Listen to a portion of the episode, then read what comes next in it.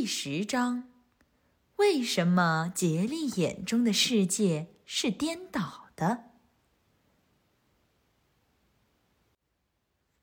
麝香鼠杰利坐在微笑池塘中的大石头上，微笑池塘已经不微笑了。杰利觉得头很疼，于是就用双手托着自己的头。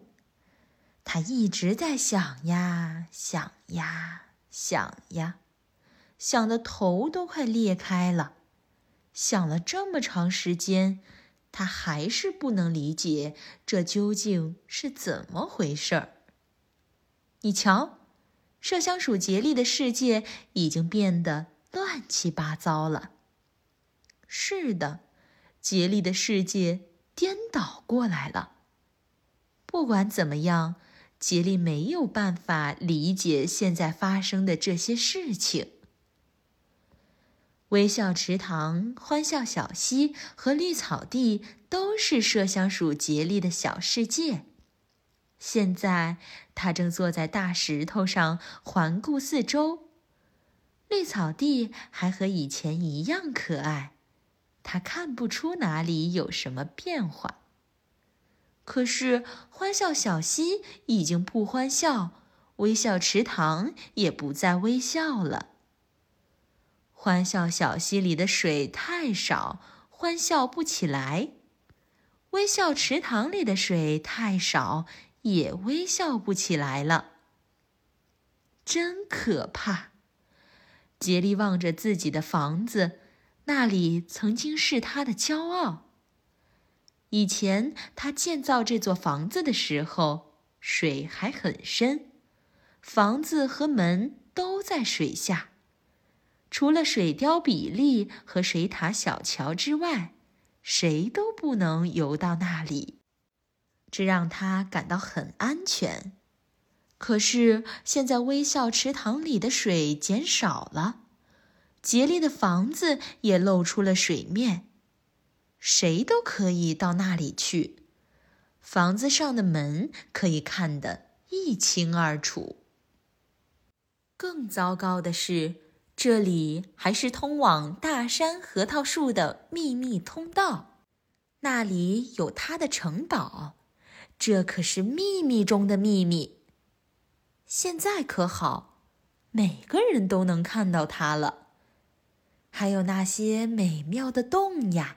孔呀，藏身的地方呀，本来藏在水下，只有麝香鼠杰利、水貂比利和水獭小乔知道。如今也都暴露出来，谁都能找到他们。以前荡着涟漪、仿佛微笑着的地方，也只剩下泥巴。泥巴，泥巴，泥巴。到处都是泥巴。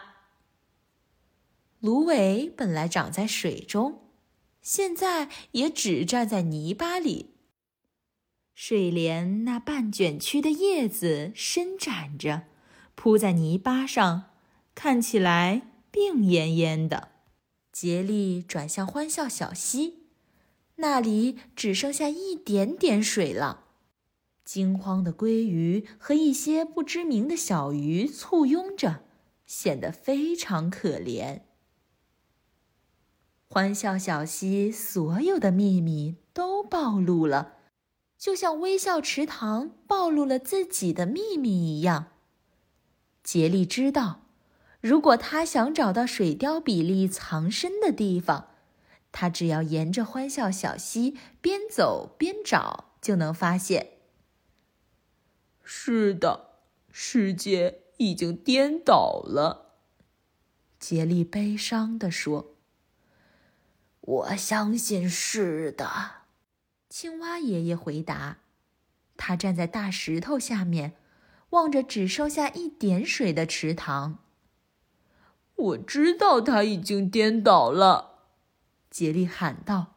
“我在想，它会不会颠倒回来？”如果不能，你要怎么办？青蛙爷爷问道。“我不知道。”麝香鼠杰利回答。“水獭小乔和水貂比利过来了，我们一起去看看他们要干什么吧。